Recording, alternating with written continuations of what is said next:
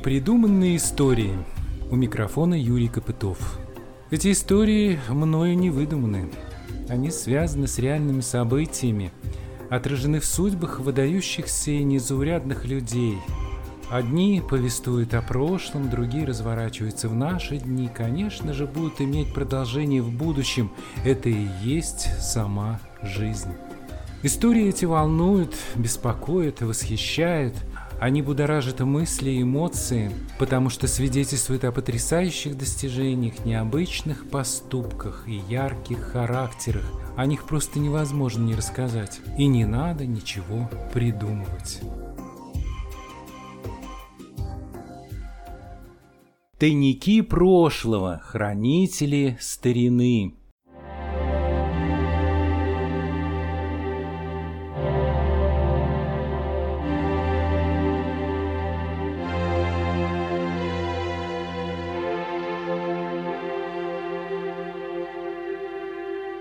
Этот цикл программ я хочу посвятить Орловским музеям, не общеизвестным, а тем, о которых мало что знают даже жители нашего города, и в которые просто так не войти с улицы. Идея эта появилась давно и потребовалось немало времени, чтобы собрать определенные сведения о таких музеях. В результате выяснилось, что не все в этой сфере так просто и однозначно. Каждый музей имеет свою историю, свои особенности, а тут еще все осложнилось с появлением в мире нового заболевания. Теперь абсолютно непонятно, как рассказывать о том, чего сам не видишь своими глазами. Такой подход не для меня. И все же я решил начать разговор на эту тему хотя бы с тех двух сюжетов, для которых уже собран материал. И ближайшие выпуски будут посвящены им.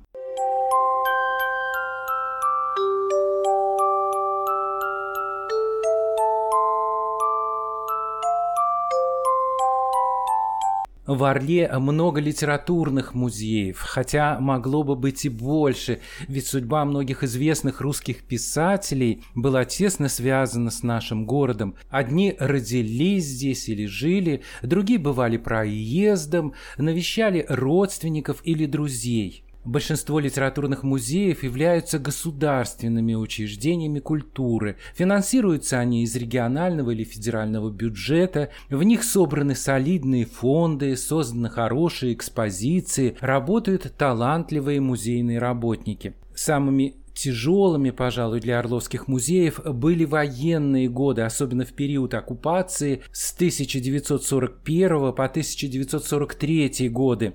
Так, в Тургенева, где хранились прижизненные вещи великого писателя, немцы сделали перепланировку в его кабинете, а перед тем, как покинуть город, они заминировали здание. Предотвратить его уничтожение удалось просто чудом. Краеведческий музей был частично эвакуирован в Елец, а затем на Украину. В результате значительная часть материалов пропала бесследно и обратно в музей не вернулась. К тому же немцы вывезли из музея ценные предметы археологии и коллекцию нумизматики. Пострадала в годы войны и усадьба писателя Тургенева в Спасском Лутовиново. Но все это уже в прошлом. Времена нынче иные, проблемы другие. Сегодня э, многие музеи Орла расположены в старых зданиях, которые требуют постоянного ухода и ремонта. А это одна из болезненных проблем музейщиков – то один, то другой музей закрывается на капитальный ремонт. Уникальные экспозиции разбираются и упаковываются в ящики,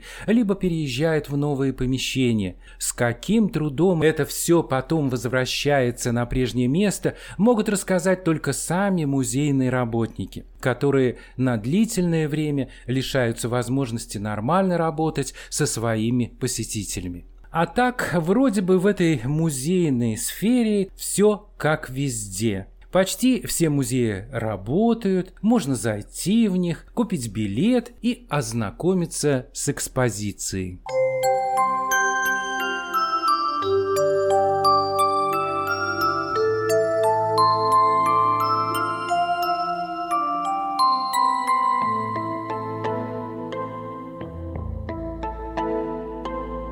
Однако есть в Орле ряд музеев, о которых мало кто знает. В них нельзя запросто войти с улицы, а затем, купив билет, прогуляться по залам. Они, скажем так, не для широкой публики. Вход в них ограничен и строго регламентирован. Это разнообразные школьные и ведомственные музеи, а также музеи, созданные в различных высших учебных заведениях и закрытых учреждениях. Правда, в них тоже можно попасть, но для этого надо заранее договориться с владельцами о времени посещения. Как правило, музеи эти бесплатные и носят исключительно образовательный или просветительский характер. Чаще всего созданы они не профессионалами музейного дела, а любителями и настоящими энтузиастами. И уж если у государственных музеев не хватает средств на современное оборудование, что уж говорить об этих самодеятельных музейчиках. И все же среди них есть вполне достойные того, чтобы они них рассказать, потому что они располагают редкими материалами и в чем-то вполне могли бы конкурировать с бюджетными учреждениями культуры. Однако таких музеев у нас с каждым годом становится все меньше и меньше. По самым разным причинам они перестают существовать, а точнее самоликвидируются –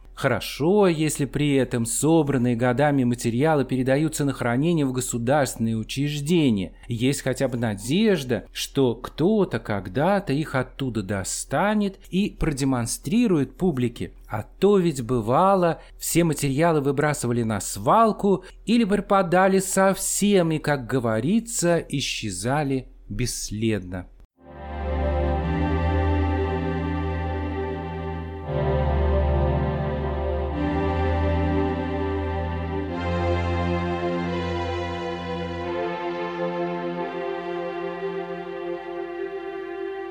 Как я обещал в самом начале, начну свой рассказ о необычных музеях Орла с этнографического музея, который был собран руками детей, Конечно же, не без участия взрослых. Есть в Орле Центр детского технического творчества, туризма и экскурсий. Начало своей деятельности он отсчитывает аж с 1953 года. По названию понятно, чем увлечены дети в этом учреждении. Ежегодно его кружки посещают более 2000 орловских школьников, так сказано на сайте этого учреждения. Сразу же отмечу, что расположено оно в таком затрапезном месте, что ничего кроме огорчения это не вызывает. Вроде бы недалеко от центра города, но добраться туда из других районов довольно проблематично. Да и какой родитель отпустит своего ребенка в эту дыру, да простят меня жители, живущие в этом районе города, особенно в непогоду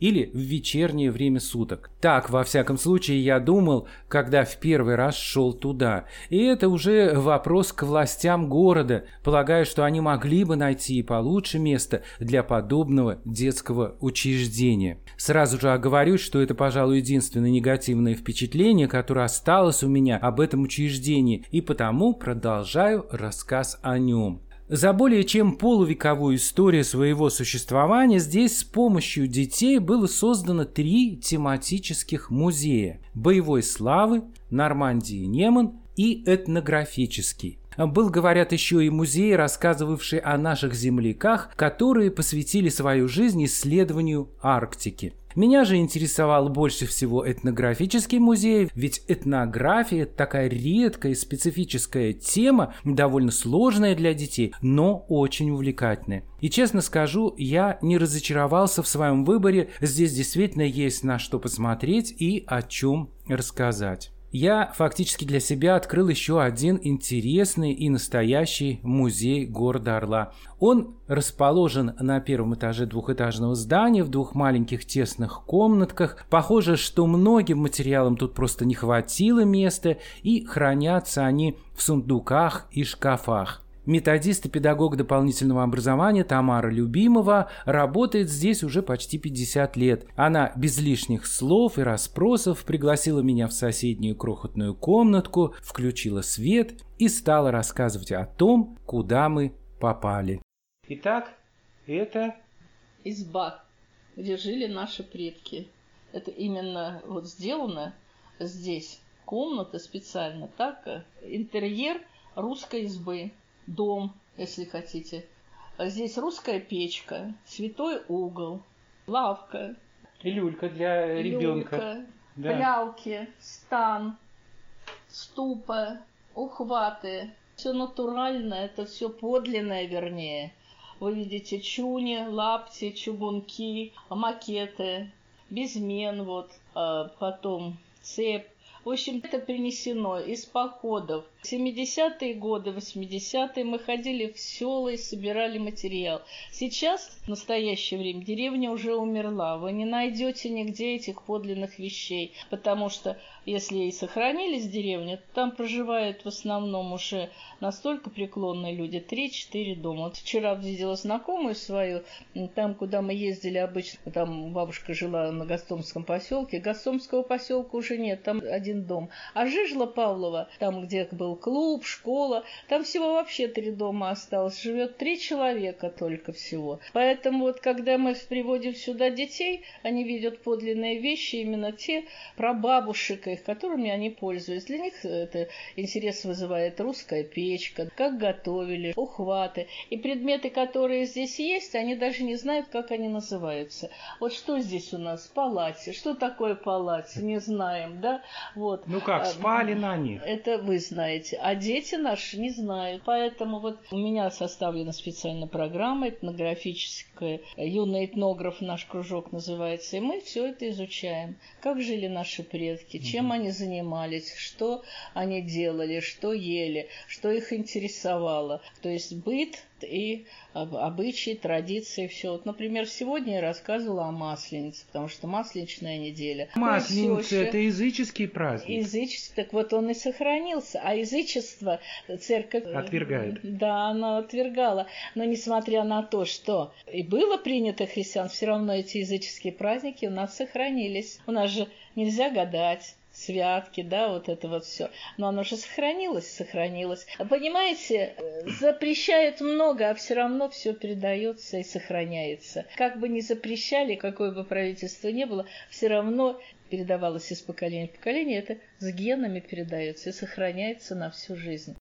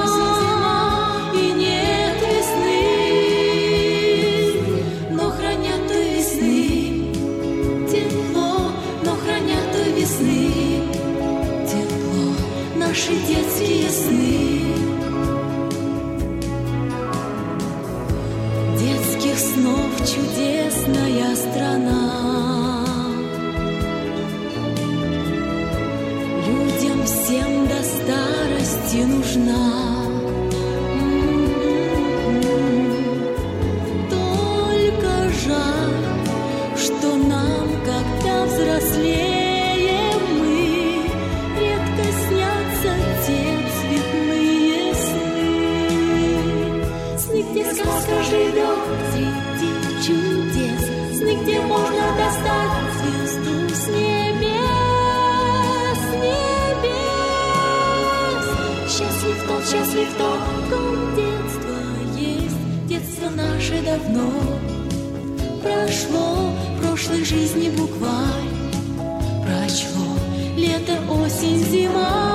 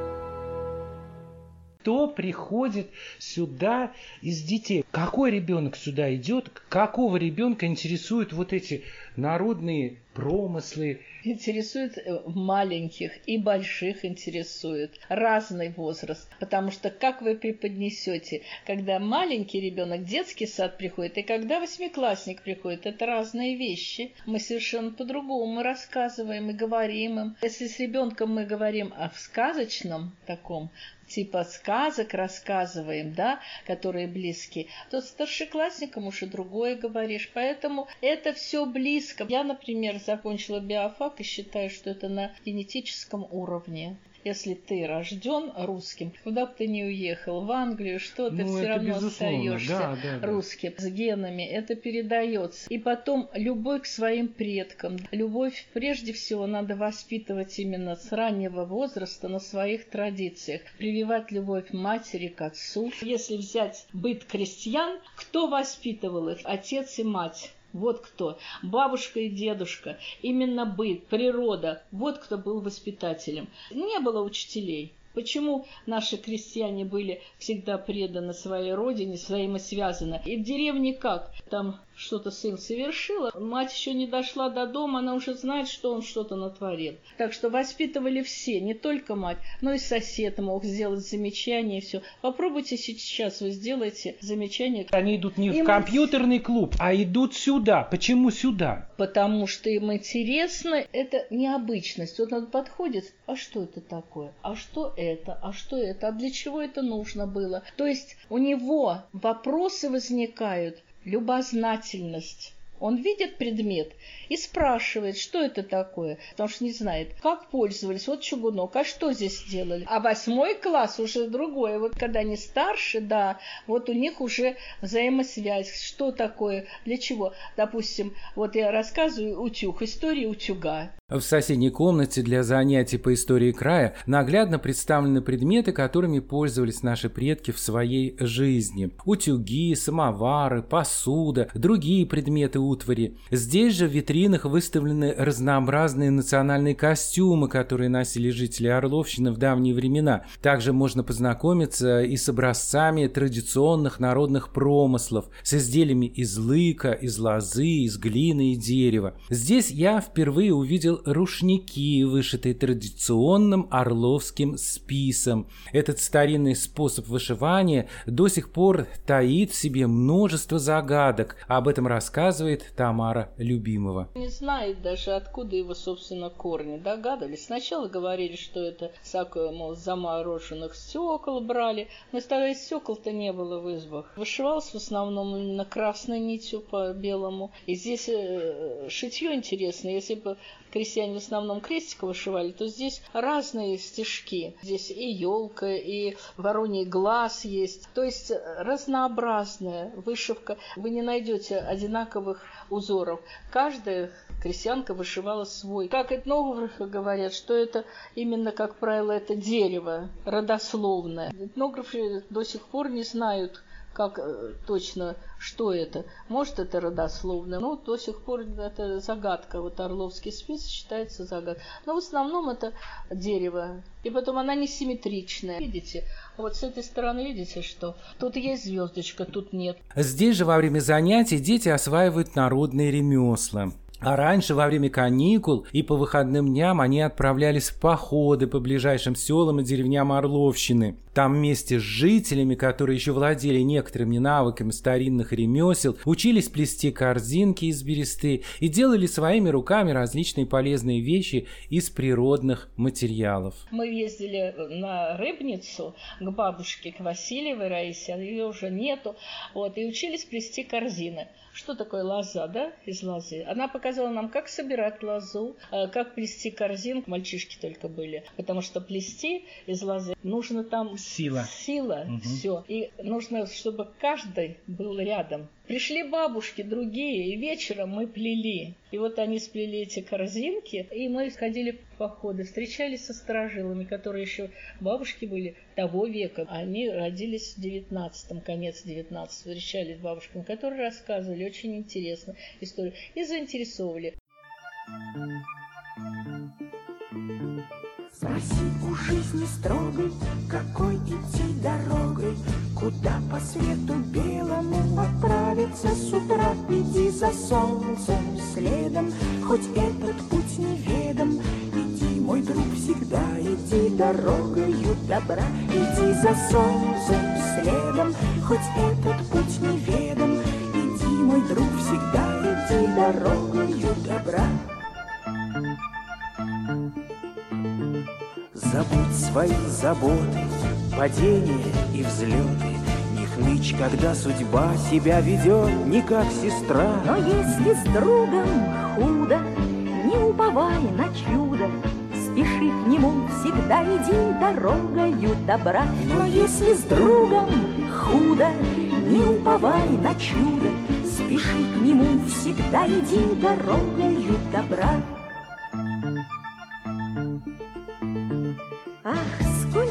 Будет разных сомнений и соблазнов. Не забывай, что эта жизнь не детская игра, Ты прочь гони соблазны, усвой закон негласный. Иди, мой друг, всегда иди дорогою добра, Ты прочь гони соблазны, усвой закон негласный.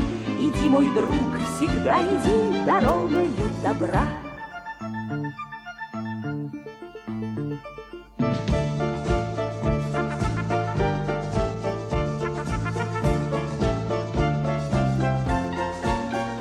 Гони соблазны, усвой закон негласный. Иди, мой друг, всегда иди дорогою добра, ты прочь гони соблазны, усвой закон негласный. Иди, мой друг, всегда иди дорогою добра. Я помню, когда ходила в поход, собирали мы песни в Спасском Лутовиново, тогда трудно было. Сейчас записать песни было легко, но нет, уже нету тех людей, потому что песня русская, она же протяжная, сразу не всегда поймешь слова, к нам э, непривычные, потому что ее нужно слышать, услышать. И когда они услышали, дети заинтересовались и начали слушать с интересом. Не все, что было собрано орловскими школьниками предыдущих поколений, удалось сохранить. Например, когда стали исчезать в городе старые деревянные дома, Тамара Александровна попыталась создать в одной из школ что-то вроде музея деревянного зодчества. Однако коллеги без большого энтузиазма отнеслись к ее инициативе, и как только в школе понадобилось помещение для занятий математикой, собранные ею материалы тут же отправились на свалку, ведь редкие образцы деревянной резьбы и кабинет математики – вещи несовместимые. Или вот история с записями старинных песен, сделанных ею и ее воспитанниками в Спасском Лутовиново. Там еще тогда были живы хранительницы этого уникального народного творчества. Так кто-то из технических работников взял и размагнитил все кассеты с записями, и бесследно исчез редкий материал устного народного творчества. Уж нет тех людей, которые помнили и исполняли обрядовые народные песни Орловщины. Раз так получается, значит это нам не надо, отвергнуто новыми поколениями. Именно об этом и спрашиваю я Тамару Александровну. Она со мной не согласна. Это история, история предмета. Вот прялка. Но ведь мы же ткань все равно делаем. Вот мы говорим утюг.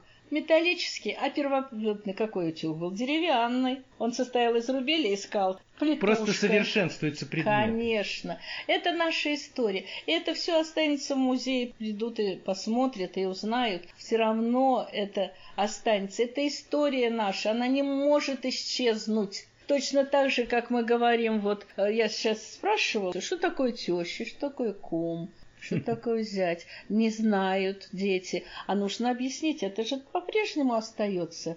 Это же слово. Просто забыто оно, это другое дело. Но все равно мы говорим это и употребляем. Просто это не на слуху. Но это существует и будет существовать. Мы будем читать классику, мы будем знать ее. И стихи эти из поколения в поколение будут. И слова эти останутся. Нам навязывают много иностранных слов, но первоначально я бы считала бы, что русский язык самый прекрасный язык. А вот сколько у нас пословиц, поговорок. Если ими владеть, то человек может ответить на все вопросы. И поэтому нужно именно воспитывать прежде всего детей именно с раннего возраста на своих традициях, на своем русском языке. А потом уже изучать иностранные. Я считаю, что именно... Так Петр Первый начал использовать ну, все, голландские, все немецкие слова. Но тем не менее нужно знать свои обряды, традиции, обычаи. Жить по этим законам. Ведь э, историю, если ты изучаешь в книжке, в картинке, да, вот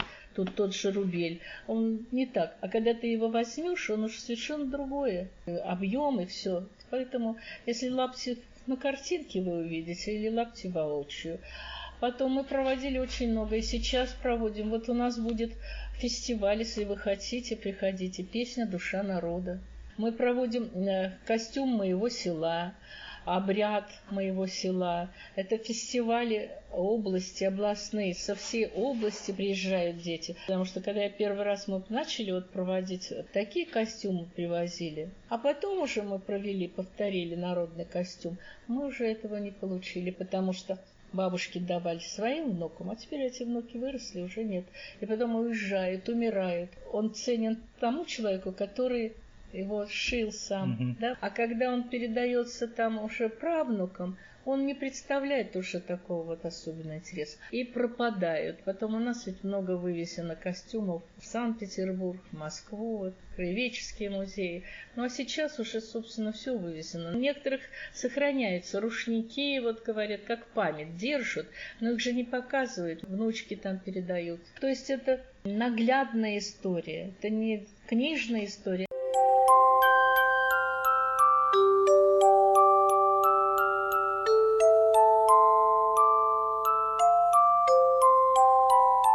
Это была программа «Тайники прошлого. Хранители старины». Ее подготовил Юрий Копытов. В следующий раз я продолжу рассказ об этнографическом музее, созданном руками орловских детей. Мы познакомимся с теми, кто прежде был увлечен краеведением, и с теми, кто сегодня интересуется историей жизни наших предков. Завершим эту программу задорными орловскими наигрышами, а я с вами прощаюсь.